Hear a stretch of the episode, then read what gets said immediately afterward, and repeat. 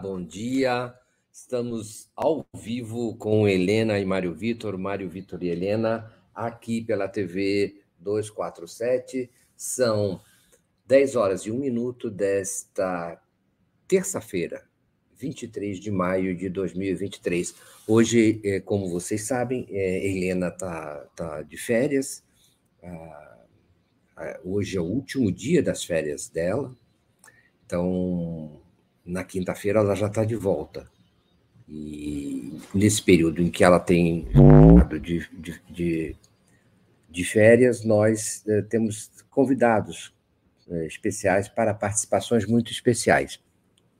Já tivemos ah, o Florestan Fernandes, já tivemos o Luiz Costa Pinto, o ah, Joaquim de Carvalho, e hoje temos o querido uh, e muito uh, competente analista Jefferson Miola, que está aqui nos bastidores e já entrou, já aí pontualmente já estava presente para a nossa, para nossa conversa. Jefferson Miola, está me ouvindo? Bom dia. Opa, Mário, te ouço perfeitamente. É, quanto tempo e, e quanta alegria estar aqui com, contigo outra vez. Obrigado pelo convite. O, o Jefferson Miola é presença habitual nos programas da TV 247, às quintas-feiras, no Giro das Onze, não é isso também? Não é? Estou certo? Exato, o, o exato. exato. E, e o Miola é, sempre aporta muita qualidade para os comentários dele. Então, é, é uma satisfação, um privilégio, uma alegria ter de volta o Miola. Nós já nós já compartilhamos alguns momentos de, é, de análise, de alguns períodos mesmo, em que dividíamos um espaço no, no Giro das Onze. Exatamente. E depois eu, eu saí para outras atividades e o Miola continua ainda sendo presença muito requisitada. É, a, a TV 247 precisa, precisa engolir o Miola alguma vez e, e, que exagero. abusar mais da qualidade do trabalho dele. É, amigos, é o seguinte: hoje, é, é, bom, Helena e Mário Vitor continua e Helena volta na quinta-feira. Ao que eu estou informado, ela volta na quinta-feira.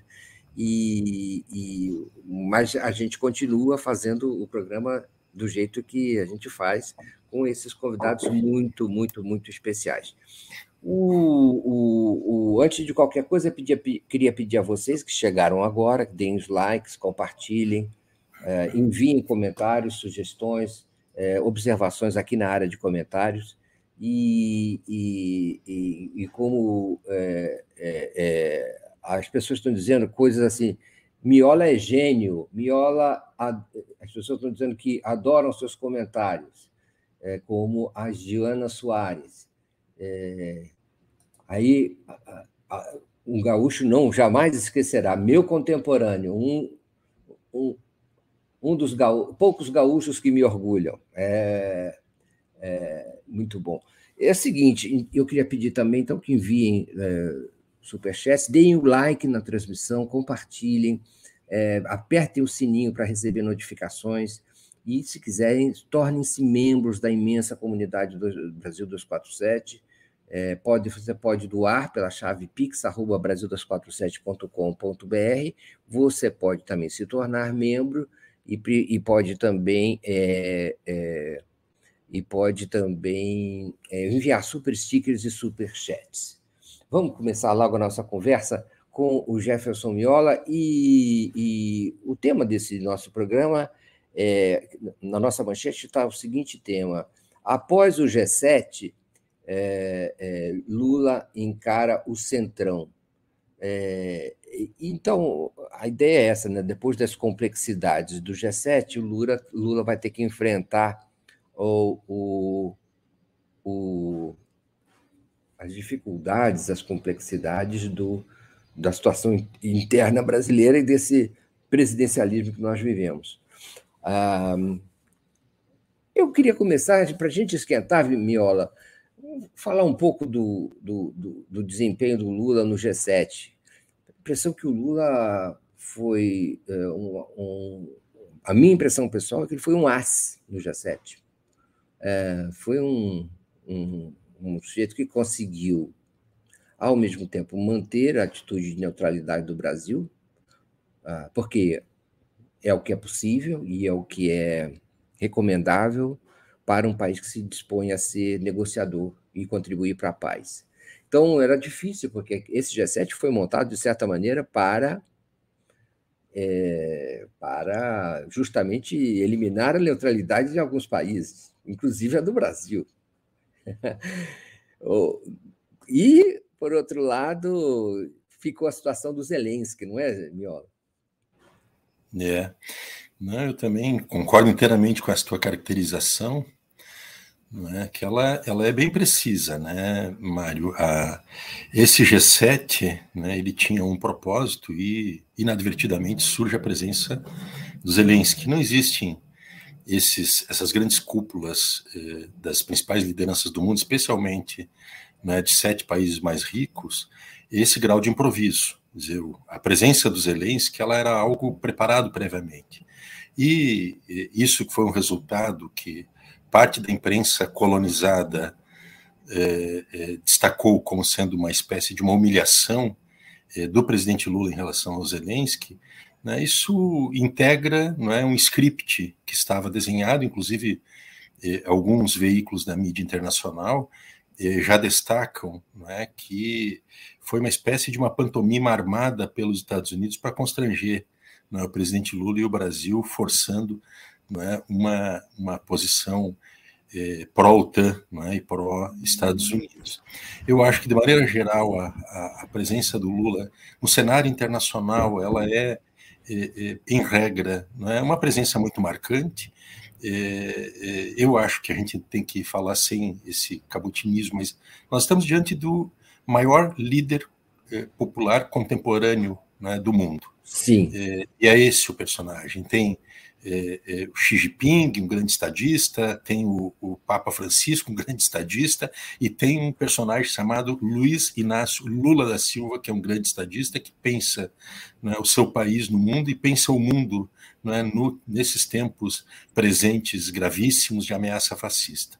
E o Lula é, não fugiu à regra no G7, né, ele faz discursos magistrais, eu acompanhei, li, eu, além de acompanhar os discursos eu li posteriormente, são três peças magistrais de geopolítica né, e de uma é, é, opinião sobre o estado das coisas, o estado das artes, o estado do mundo contemporâneo. Ele denuncia o neoliberalismo, ele denuncia a fome, e ele termina, inclusive, a sua participação no G7, né, destacando aquilo que é de uma obviedade ululante, mas que, evidentemente, as potências ignoram para exercer esse seu domínio né, geopolítico internacional. O G7 ele não é um organismo né, das Nações Unidas. O G7 é um clube de amigos ricos né, e que se autoatribui, tem a presunção de imaginar que ali é que se desenrolam as grandes questões mundiais, embora de fato ali são centros mundiais de poder que determinam a condição da barbárie do mundo, mas ali não tem uma legitimidade né, do ponto de vista legal do direito internacional para deliberar sobre assuntos que deveriam ser deliberados no contexto da ONU e que o próprio Lula denunciou nas suas, nas suas intervenções. É, é um organismo que carece de legitimidade e sofre de uma obsolescência porque ele não responde, na terceira década do século XXI, aos desafios para os quais ele foi criado em 1945, né, no imediato pós-guerra. Então, é, é é, é, é, e o Lula, inclusive, evoca o papel do, do, do, não só do Conselho de Segurança da ONU, mas da Assembleia Geral da ONU, para debater imediatamente né, a, a, a, isto que é um tema central da conjuntura internacional, que é o tema da guerra. Eu não preciso esperar a Assembleia Geral da ONU, a Assembleia Anual, em agosto, em setembro. Por que não fazer já imediatamente? Por que o, o G7 tem que ser reconhecido enquanto foro para debater isso e não a própria ONU?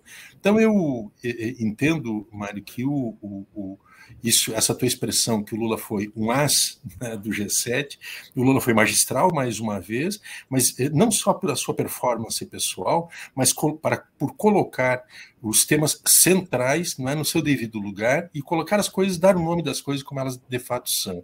Não é? Isto confirma, portanto, uma, a expectativa que o mundo tem do papel e do desempenho que ele terá no mundo, não é? e de um ressurgimento eh, do Brasil no cenário internacional, de onde ele jamais deveria ter saído, não é? e foi conduzido a essa situação de uma verdadeira párea internacional por conta do governo eh, fascista militar presidido pelo Bolsonaro. Fiquei impressionado também, Miola, com a, ao que parece, a unidade da diplomacia brasileira. O comando da diplomacia, para mim, surpreendente. Firmeza, é, rigor, clareza da sua posição, ao mesmo tempo é, articulada com, com o presidente da República e com. Achei como nunca o Lula no controle das declarações, de acordo com essa linha da diplomacia e dele próprio. Uma, uma complexidade é, que funcionou do, da formulação até a, até a expressão da, das opiniões. O Lula ficou menos como é que eu posso freelancer ali, sabe, jogado para falar o que lhe dava na cabeça. Não, ele foi em todos os pronunciamentos Isso. retilíneo e sem abrir mão da, da, da agressividade, não, mas da assertividade necessária. Isso. Como você falou, até mesmo é, questionando o palco que ele estava. Exatamente. Corajoso, né, Mário? Corajoso, corajoso. Então, mas aquele, aquele corajoso sem aventura envolvido. Sim, sim, muito perspicaz, não é? E muito, muito, muito. Não, é exatamente isso. É, é, a diplomacia brasileira, que ela tem um, uma, uma, característica né, de ser uma diplomacia bastante profissional, né, em que pese, evidentemente, as suas idiosincrasias, como todas as instituições, essas carreiras típicas de Estado, não é? elas, elas, elas produzem não é? e elas têm uma relação digamos, eh, endógena, não é que favorece em certas culturas problemáticas, idiosincrasias, mas eh, a diplomacia brasileira ela tem um grau de profissionalismo muito importante, é uma formação né, ultra qualificada. Né? Nós tivemos uma experiência desastrosa né, e ruinosa durante o período do governo anterior, mas isso é a exceção à regra. Né? Foi uma exceção a mais de, de século, né, desde Rio Branco, né, na tradição diplomática brasileira. Mas ela tem uma condição que é uma condição de uma, uma espécie de uma diplomacia presidencial, além das das questões de Estado brasileiro que o Itamaraty, com exceção desse breve período recém-passado, recém-superado, é, é, mantém, que são posições clássicas do Brasil no mundo em relação, por exemplo, à questão palestina, não é, a, a, a autodeterminação dos povos, é, a questão da paz mundial, é, ao tema de Cuba. É? Então, o Brasil tem essa posição é, tradicional, mas o Lula adiciona é, este componente, não é, que é, é de uma percepção muito clara que ele tem né, do papel da integração do, do Brasil no concerto das nações como um dispositivo para a realização dos seus interesses domésticos. O Lula faz uma essa combinação dialética entre a política doméstica e a política externa, né, a sua interdependência para viabilizar os interesses nacionais, porque as relações que o Brasil, qualquer país estabelece, é, com países vizinhos ou com países eh, eh, eh, distantes, elas são relações de interesse, não são relações eh, eh, baseadas num romantismo. Claro que tem amizade, relações de, de cooperação, etc., mas eh, são fundadas, relações internacionais elas são fundadas em interesses é, que são legítimos de cada país no, no, no, contexto internacional. E essas, esses interesses que o Brasil procura em escala internacional, eles correspondem à busca de possibilidades de concretizar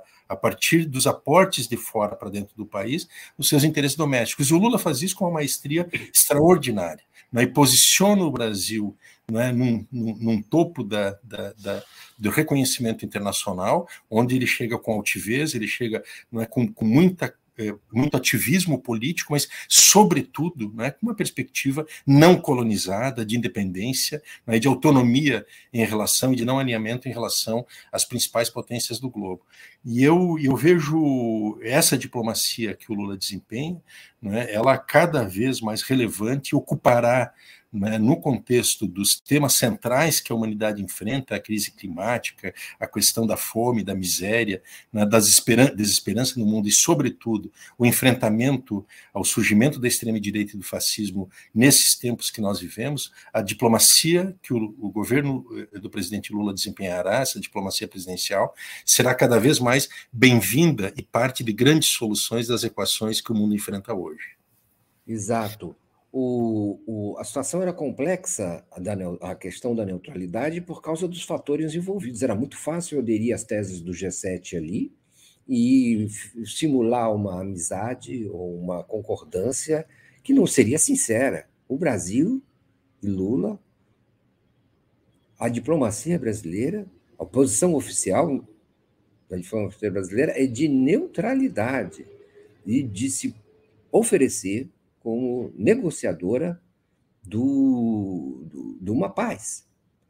É, é, por outro lado, o Brasil pertence a uma certa área geográfica de influência americana, mas isso não impede que o Brasil exerça suas opiniões com independência.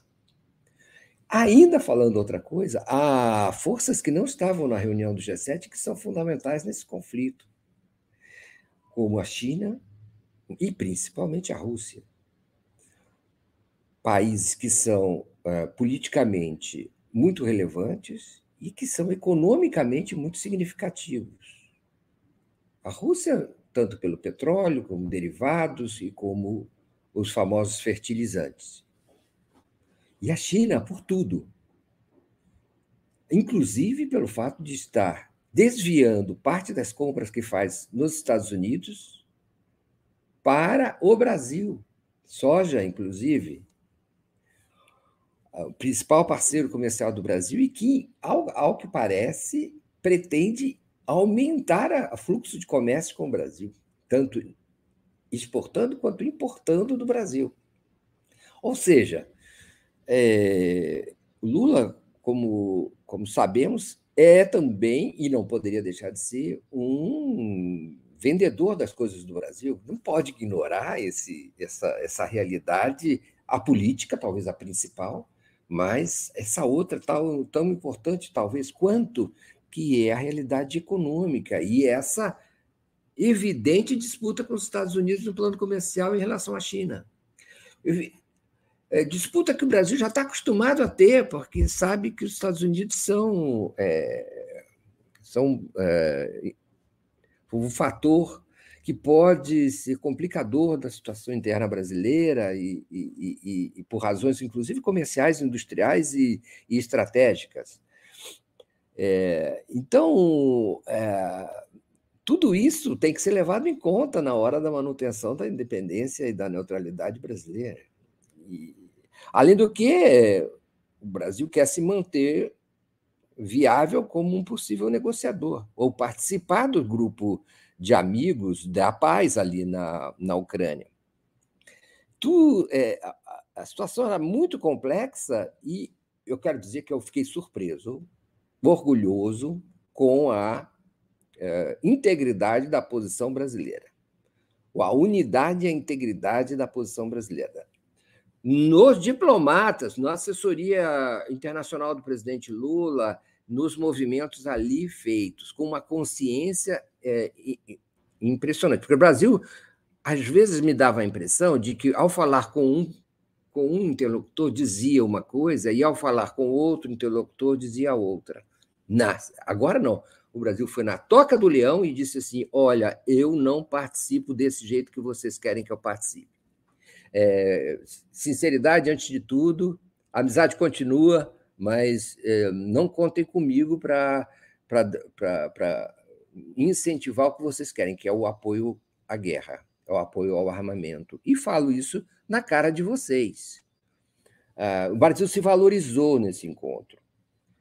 Claro que a mídia, a mídia entreguista, a mídia é, você pode dizer o que for, atlanticista, subordinado ao Departamento de Estado americano, é, vai, vai, ter, vai ter solavancos. Mas é, o fato é que isso me surpreendeu é, e deve ser reconhecido como essa firmeza. uma certa segurança que o Lula demonstra, que é uma consciência do papel do país no mundo. É, e uma, um projeto também de, de que Exatamente. país ele. É, então, isso me, me, me surpreendeu.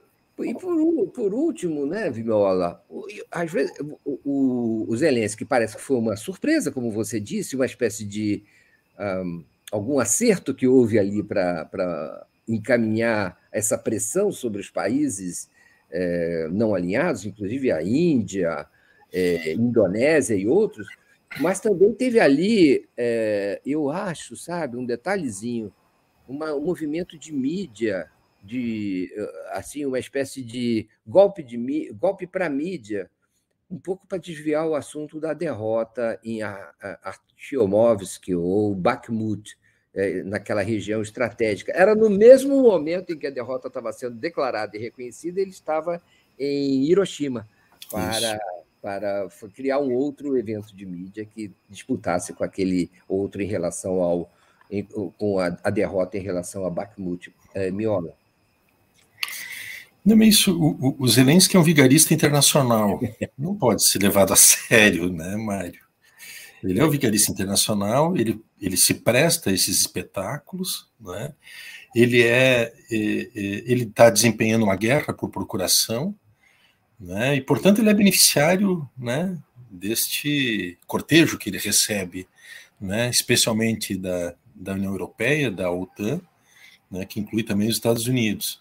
Então não é um personagem né, que a gente é. possa dizer que tenha, né, que, que, mereça o respeito, a atitude que ele teve de ser um marionete nesse jogo né, de cena para eh, produzir aquilo que essa imprensa colonizada né, tratou como sendo né, um, um, desapreço ao presidente Lula, ou o que quer que seja, eh, ele é um personagem que se presta a esse papel menor. Né? Ele é, ele está sendo um, alguém contratado para produzir essa guerra. Né? E é esse o papel, digamos, subordinado dele no mundo. Né? Mas eu, eu acho que as coisas, como tu bem destacaste, as coisas ficaram nos seus devidos lugares.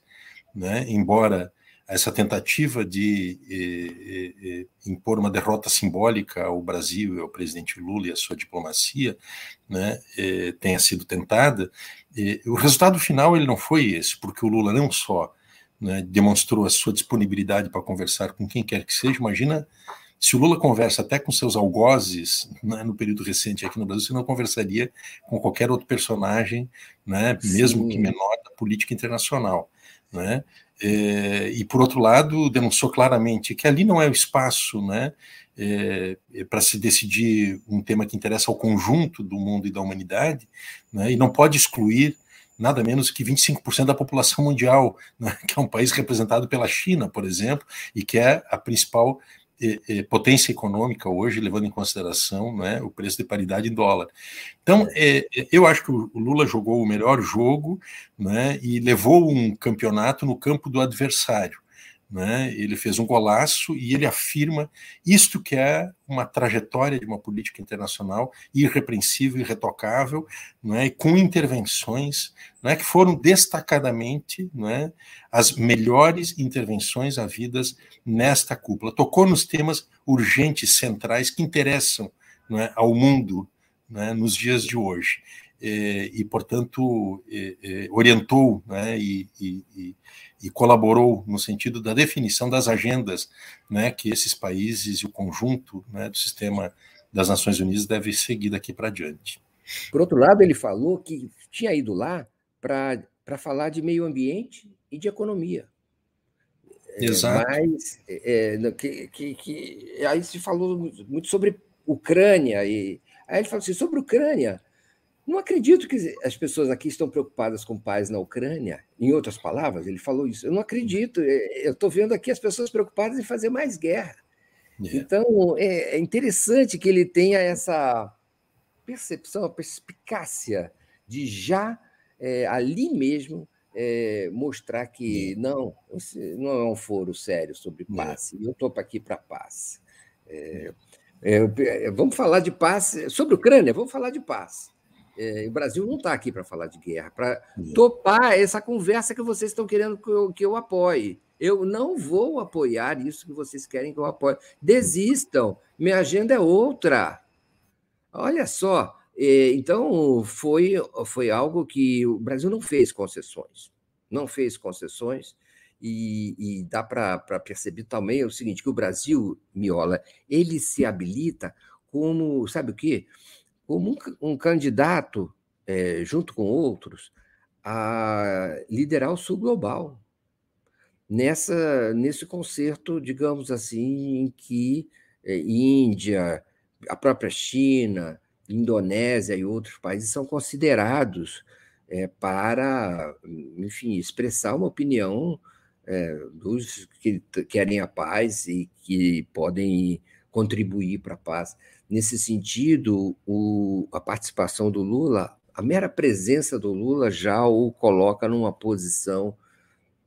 América do Sul e, e mesmo América Latina, eu, creio, eu tenho a impressão que isso já é muito claro, mas eu acho que isso é, extrapola para a África e para outros, é, e para outros é, contextos em que o Sul global vem a ser, o chamado Sul global vem a ser considerado. Tudo isso é um balanço de uma viagem que, a meu ver, é muito bem sucedida. É, é. O Brasil, o Brasil é, tem uma, uma, uma importância é, estratégica, né, tanto para os interesses dos Estados Unidos, né, quanto nesse rearranjo é, no trânsito para uma para um mundo multipolar, né, superador dessa unipolaridade definida pelo Império Estadunidense. É, é, e o, o, o, ocupa não é, uma situação, seja do ponto de vista demográfico, do ponto de vista territorial, é, e do, da sua extensão e do, das fronteiras que ele tem. O Brasil faz fronteiras com 10 dos 12 países, 13 países da, da, da América do Sul. Né? Então, é um continente onde o país tem a maior população, o maior território, e faz fronteira com 10 países, e ele é uma peça-chave para qualquer operação né? É, que se pense a, a política é, geopolítica internacional e, sobretudo, a construção do multi, mundo multipolar. E o Brasil está no meio dessa tensão geopolítica, dessa luta geopolítica entre Estados Unidos por um lado e Rússia e China por outro, né? onde a, a, a China ela, na minha percepção, ela consegue aportar e oferecer ao Brasil, do ponto de vista pragmático dos seus interesses de desenvolvimento, muito mais que os Estados Unidos. Os Estados Unidos exerce não é, uma influência e tenta eh, preservar a sua hegemonia eh, hemisférica baseada na pressão econômica através dos organismos internacionais né, e do seu poderio militar, mas os, a China ela oferece o que os Estados Unidos não têm, que é eh, eh, recurso financeiro para viabilizar o desenvolvimento. A China detém boa parte né, da dívida dos Estados Unidos e tem uma, uma disponibilidade financeira hoje para desenvolver projetos em escala planetária, especialmente né, voltados aqui para a nossa região. Então, isso não significa não é, um alinhamento subordinado a quem quer que seja, e o, e o Brasil não faria isso jamais, mas significa escolhas muito pragmáticas eh, que qualquer país deve fazer, é, no contexto da sua integração e, e, especialmente dessas lógicas de disputa por poder internacional, onde ele pode buscar as suas conveniências dentro dessa disputa que ela tem uma legitimidade em si, que são grandes potências que estão disputando a hegemonia é, mundial, e nós queremos que seja um mundo cada vez mais multipolarizado e menos né, concentrado em modos unipolares de exercício de poder. Então, o Brasil pode ser enormemente beneficiado por isso, e eu acredito, Mário, que em termos eh, eh, financeiros eh, específicos, a China ela representa hoje, não só para o Brasil, mas para o continente americano, sul-americano e também para o continente africano, a melhor possibilidade né, de que esses países dessas regiões possam se desenvolver com apoios importantes da China. Bom, tem um problema da penetração dos capitais chineses né, e a compra de energia, de água né, da nossa região para atender as necessidades chinesas. Mas, de qualquer maneira, né, quem pode vincular o país a um processo virtuoso de aquisição de novas tecnologias, desenvolvimento de novos, eh, eh, novos sistemas de produção eh, não dependentes unicamente né, de commodities e de minérios, pode ser exatamente a China. Os Estados Unidos não têm essa condição mais. E exatamente por isso que os Estados Unidos vêm perdendo cada vez mais essa condição né, de uma eh, potência incontestável no mundo. É um hegemon que está em crise. Né? Não estou dizendo aqui que será num passe de mágica que haverá a quebra né, desse poder unipolar dos Estados Unidos. Mas nós estamos diante de um processo e, e, esta substituição dos intercâmbios comerciais do dólar por moedas locais, ele é um passo muito importante para diminuir o poder que os Estados Unidos exercem no mundo, porque retira um componente integral da estratégia de dominação imperial é, é, no mundo, que é exatamente a aplicação de sanções a quem os Estados Unidos consideram os seus inimigos. Se tu retira o peso do dólar no mundo, tu retira muito né, o poder dos, dos, Estados Unidos de continuar exercendo esse, essa sua hegemonia com base na coerção né, e formas violentas de imposição a, aos países que ele considera seus inimigos né, de, de, de, de sanções que são inaceitáveis, inclusive são ilegais do ponto de vista das Nações Unidas. Então, eu acho que o Brasil ele joga esse jogo e na, na condição desta da, da, da, da, diplomacia brasileira com o presidente Lula, isso tem uma, uma, uma, inteligência ainda não é, mais destacada por conta das qualidades do talento né, inato que o presidente Lula possui. Para a gente fechar esse ponto, né, a, o Zé Mendes fala: Zelensky é um cômico profissional, não é político. Faz o papel de homem de palha dos Estados Unidos da América a destruir a Ucrânia e atacar a Rússia. Aí eu só lembraria também sobre esse aspecto. Né? É, alguém comentou que ele parece um, um, um garoto propaganda da camiseta Ering. É, é, o, o fato dele não ter aparecido na reunião que marcou com o Brasil. É, ele ter, sabe, fugido da reunião e ainda foi irônico diante do fato, quando foi perguntado, é, ele não respondeu porque não foi, não, não se desculpou e ainda disse: acho que eles ficaram chateados, né? É uma coisa assim, é ofensiva mesmo, não é? o presidente Lula, sem graça, disse: talvez ele tenha, tenha, tivesse tido um outro compromisso na mesma hora. Mas, gente, como um chefe de Estado é, é, é, se comporta dessa maneira, não é? É inqualificável. Mostra a baixa qualidade do material que os Estados Unidos estão usando na guerra da Ucrânia. É, material humano também, não é? Essa liderança, onde vai essa liderança? É, desse jeito, é? o Brasil talvez tivesse outro desdobramento essa reunião se o Zelensky não tivesse faltado, não é? Talvez o Brasil pudesse vacilar nesse momento diante da presença física do uh, presidente uh, uh, ucraniano mas acho que ele é, acabou ajudando, num certo sentido, acabou mantendo, uh, dando mais certeza ao presidente Lula em relação à atitude que tem que ter nesse momento. É, é, vem coisa por aí. Mas vamos mudar o assunto, é, é, Miola, para essas complexidades agora se transferem para o Brasil, onde há é, uma semana que, que, em que será testada a chamada o, o, suporte, o apoio que o governo tem é, no Congresso em diversas instâncias, não é? Há várias votações e processos de análise em andamento é, aqui no Congresso Nacional que dependem de apoio parlamentar sólido para que o governo consiga é, cumprir suas promessas, desenvolver seu plano de governo, consiga Lula consiga os recursos e a estrutura necessária para desenvolver o seu programa. O mais, talvez, o mais saliente de todos seja o exame, o começo do exame da, da, da, do arcabouço, do chamado arcabouço fiscal, das regras fiscais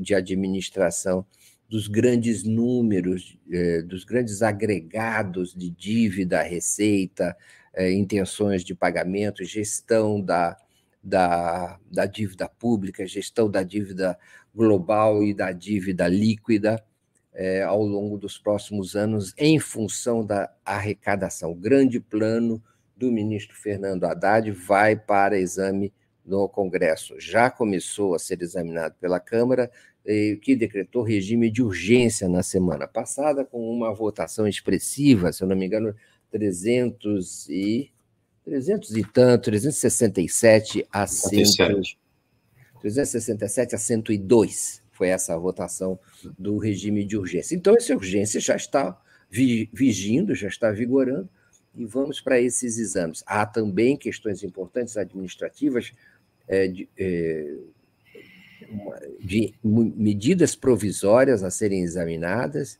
é, nos próximos dias também, até 1 de junho, essas medidas provisórias têm que estar autorizadas pelo Congresso Nacional sob pena de, é, de é, elas serem anuladas. É, inclusive, há aí a própria questões ligadas ao meio ambiente, a questão agrária, não é a, a própria eh, reestruturação do, do Ministério do Desenvolvimento Agrário com a incorporação da Companhia Nacional de Abastecimento, a CONAB, que encontra resistências dos, dos pecuaristas, dos ah, é, da área do agro, não é?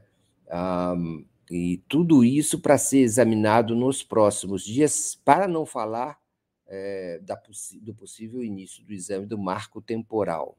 Então, é uma pauta carregadíssima e o que, que é importante, além de tudo que já é importante do que eu descrevi, é o governo vai precisar de apoio, tem uma base sua, segura, é, relativamente estreita e precisa de eh, precisa de votos, maioria necessária para aprovação dessas diversas medidas. Vai ser um teste é, é, há negociações em curso e não sei, Miola, até que ponto é, o que, que, é mais difícil disso. Me parece que eu diria que pela aprovação da urgência, me parece e com as negociações em andamento, me parece que o, a regra fiscal é aquela que tem condições de seguir com maior celeridade e sem maiores atropelos. Qual é a sua opinião?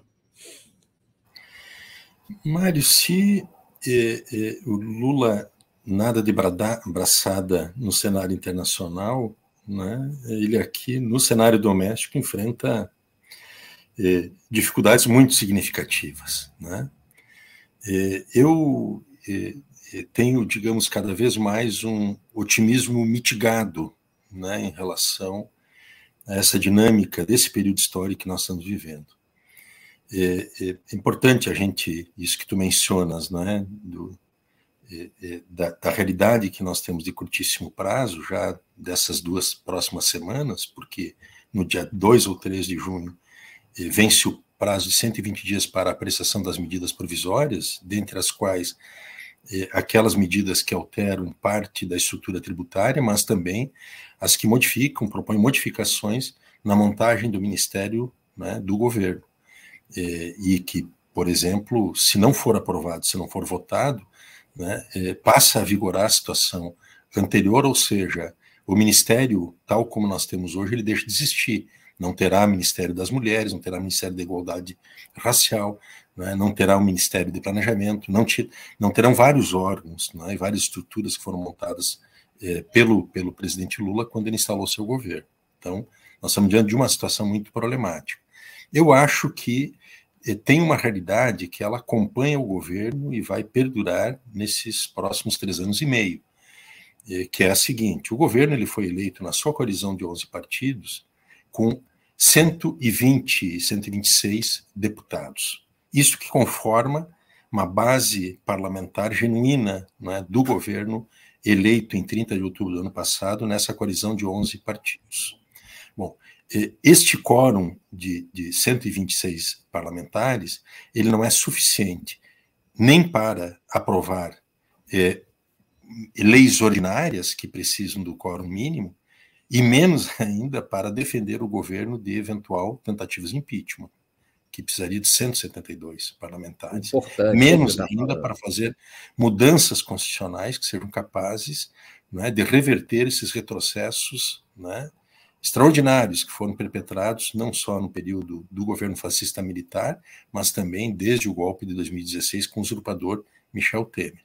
Então, essa, esse é um ponto de partida para a gente considerar no estado das artes né, na política nacional hoje.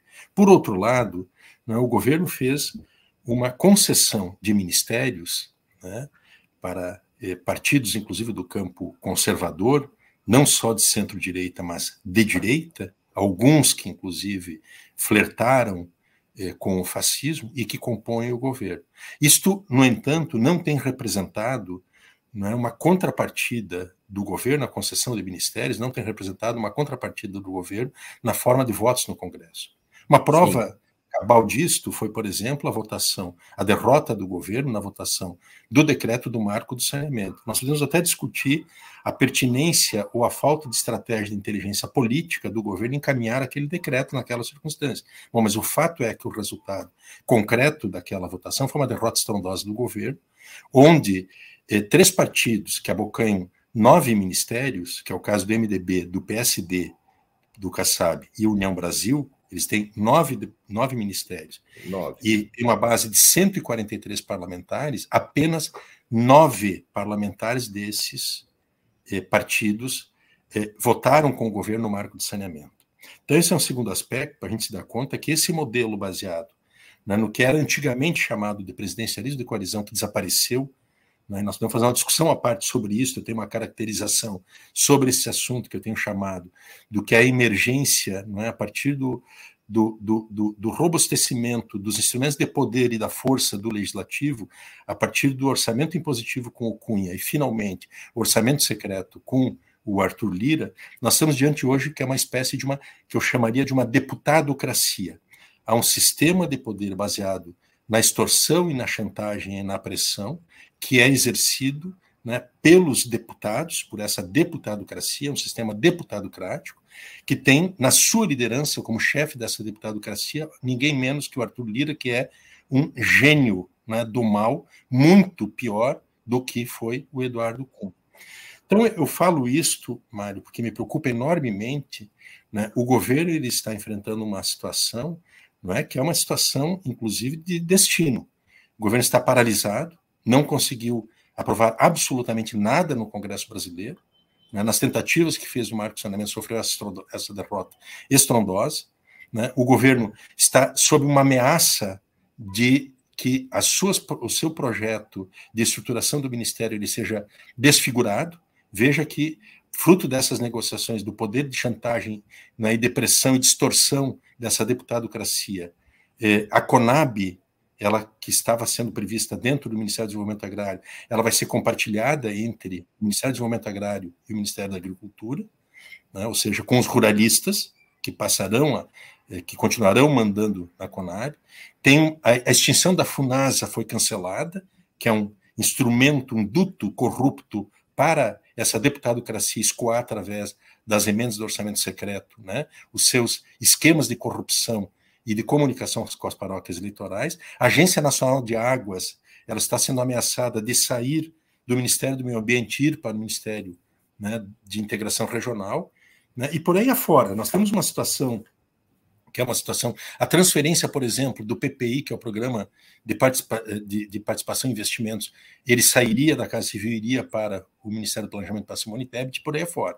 Então veja que há um cenário que está prefigurado, que pode ser de dificuldades para o governo e resultado de uma correlação de força extremamente desfavorável. E segundo, né, finalizo, é, que eu acho que a situação do arcabouço fiscal, o novo arcabouço fiscal tem uma, uma apreciação, digamos, que, que divergente um pouco da caracterização do governo. Acho que pode ser um perigo para o próprio governo essa essa, essa, essa proposta de arcabouço fiscal, por várias razões que estão sendo arroladas, debatidas né, publicamente, mas ela, ela vai condicionar, vai limitar a capacidade do governo, em última instância, de realizar as políticas fundamentais que foram foram pro, pro, promessas de campanha e, portanto, poderão produzir uma reversão das expectativas sociais e uma perda da base social de apoios ao governo Lula. Isso poderá nos confrontar com uma situação de governabilidade é, é, debilitada, né? logo, logo ali adiante. Tá? nesse próprio é, é, é, exercício 2023 e especialmente a partir de 24. Mas esta proposta, ela paradoxalmente ela prova. Por quê?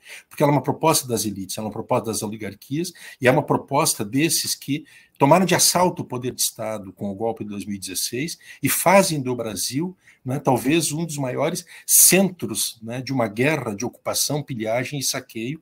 Né, e o arcabouço fiscal ele é, em última instância, um teto de gastos né, renovado, reformado, que assegura fundamentalmente o quê? Fundamentalmente o direito sagrado das finanças. Não se toca no pagamento dos juros, etc. Então, Mário, eu estou, por isso que eu retomo e finalizo, essa, essa, longa abordagem, mas eu, eu, tenho esse otimismo, digamos, mitigado por conta disso, de uma correlação de forças ultra desfavorável, do governo, uma realidade não é, que não é mais de um sistema de, de presidencialismo de coalizão, é um, um sistema deputadocrático de extorsão, chantagem e ameaça sobre o governo, né, fundado na corrupção controle dos fundos públicos do orçamento público nacional, e nós temos uma ausência né, de parte de um governo que se propõe um governo eh, de contra eh, um governo contra-hegemônico, que seria um dispositivo popular de sustentação.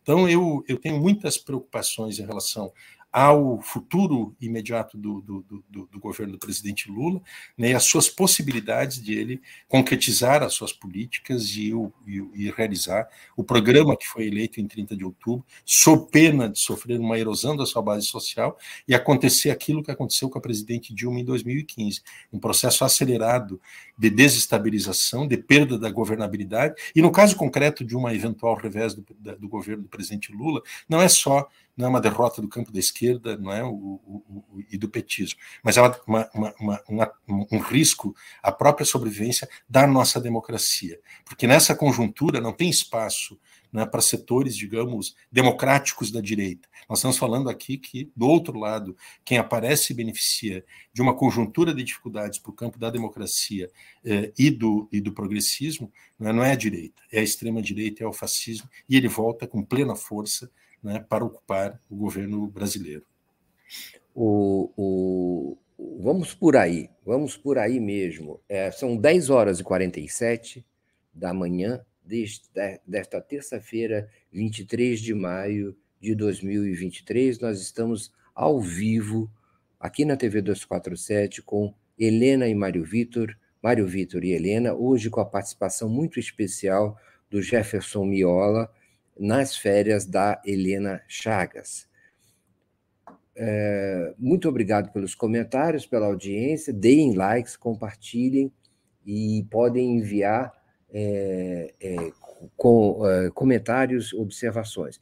Eu queria dizer o seguinte: de fato, a partir desse cenário aberto pelo, pelo Jefferson Miola, nós estamos diante de uma espécie de drama existencial mesmo é, do, do governo Lula, já ao final do seu quinto mês de existência. É, é um encontro com a verdade agora.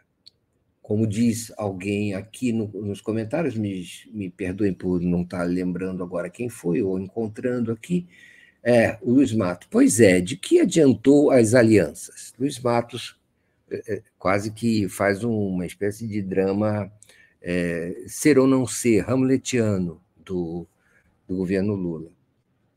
É, é, pois é, de que adiantou? Agora que nós vamos ver, não é? Agora que a onça vai beber água e ver se, elas, as, se as alianças são alianças de apoio ou se elas são alianças de domínio, de é, é, avanço sobre áreas do Estado e sobre a própria política eleita em outubro do ano passado, sobre as próprias promessas daquela campanha eleitoral, o sentido daquela campanha eleitoral.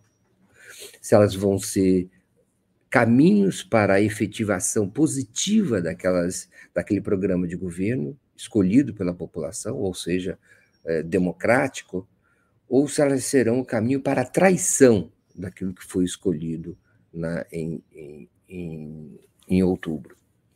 E se o caminho escolhido pelo governo Lula de é, emendas, é, liberação de emendas, agora houve uma grande liberação de emendas recentemente, operada, inclusive emendas é, remanescentes do governo Bolsonaro, de acordos havidos durante o governo Bolsonaro. E houve também. O secreto é uma droga viciante, Mário.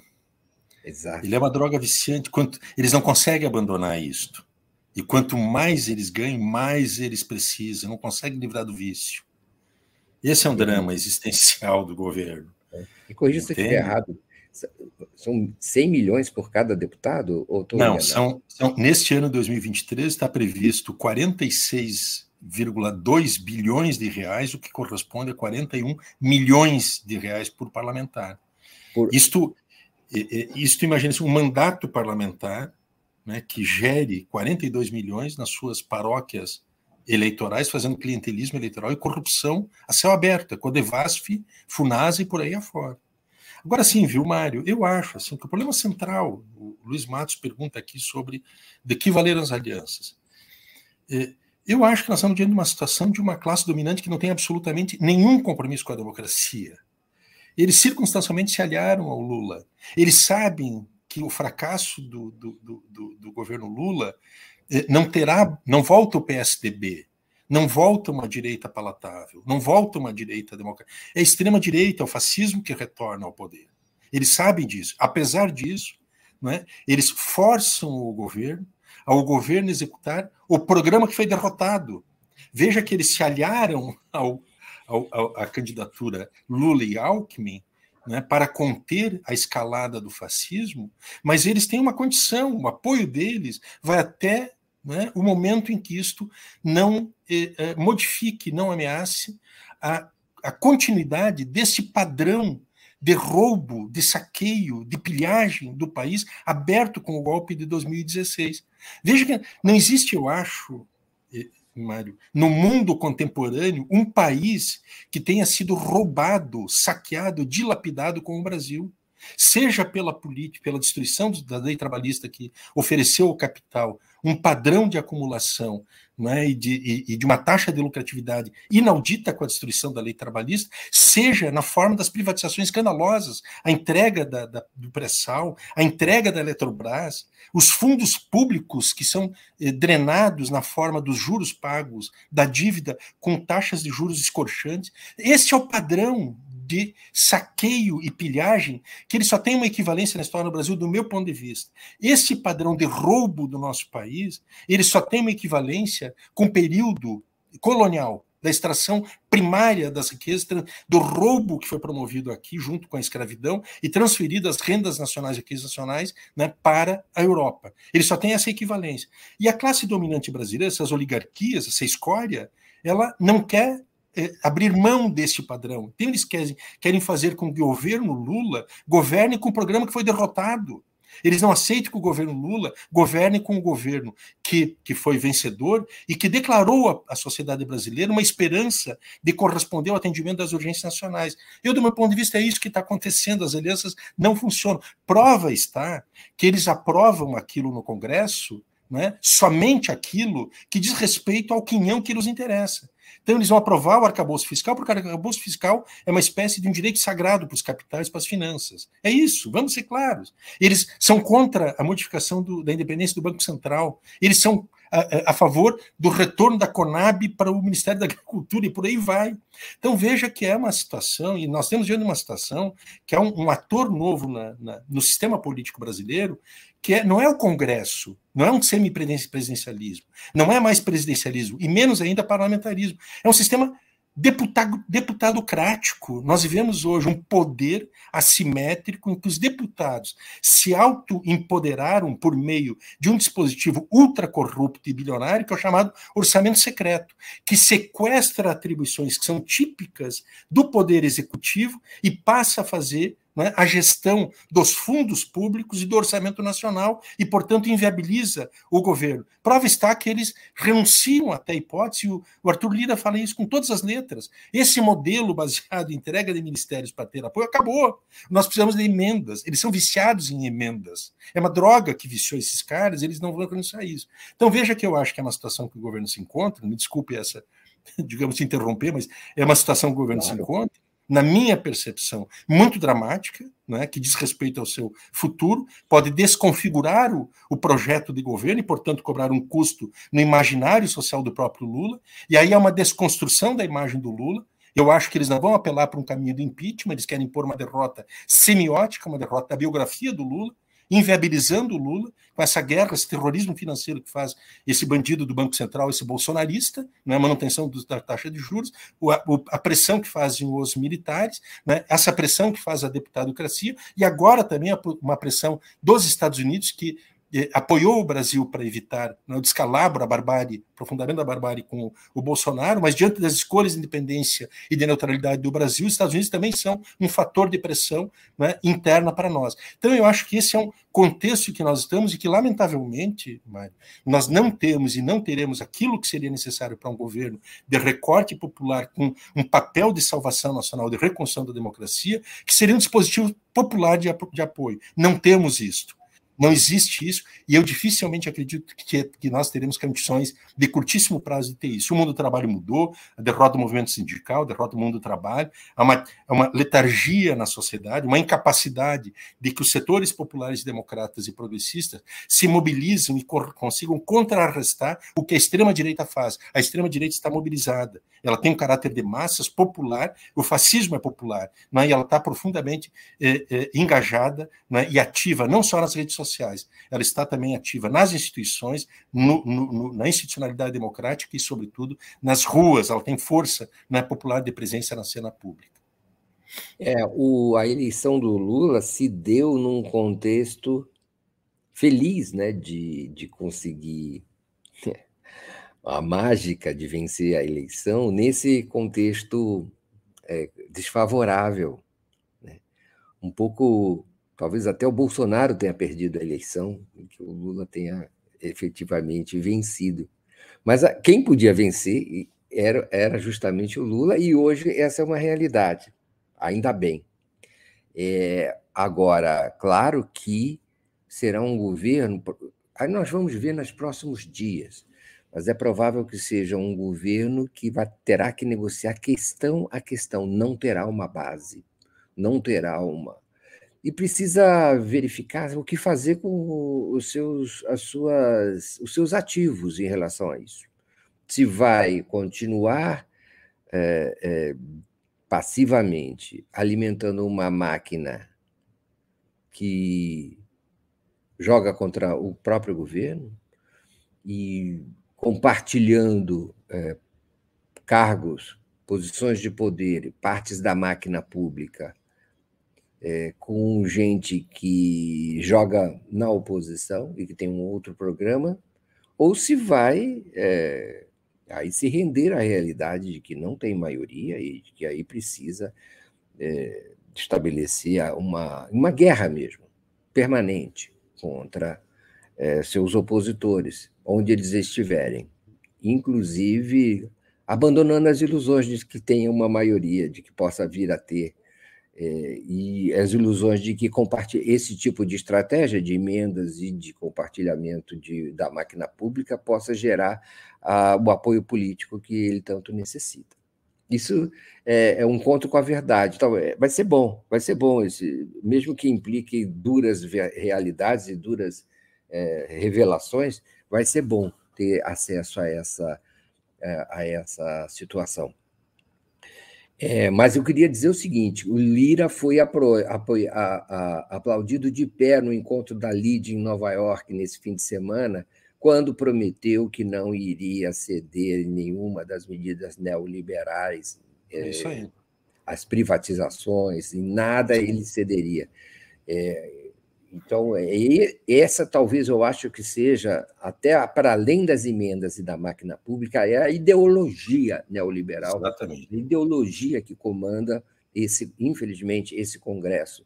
E que essa ideologia é, se sente poderosa, capaz de é, dominar e manter o seu uh, garrote sobre uh, o país, sobre as suas injustiças, sobre tudo que caracteriza, infelizmente, o nosso o nosso Brasil. Nós estamos chegando ao final do nosso, do nosso encontro com o Jefferson Miola.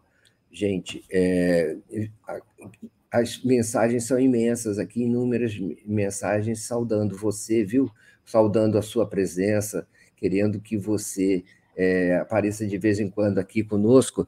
E, e, e, Miola, eu queria te agradecer muito, foi um privilégio, foi uma alegria revê-lo e contar com a qualidade da sua participação. Muito obrigado, Miola. Eu que te agradeço, Mari, depois de muito tempo sem nos encontrarmos, para mim foi uma, uma, uma, uma, alegria equivalente a essas saudades. Um abraço bem grande a ti e toda a comunidade 247. Um abração.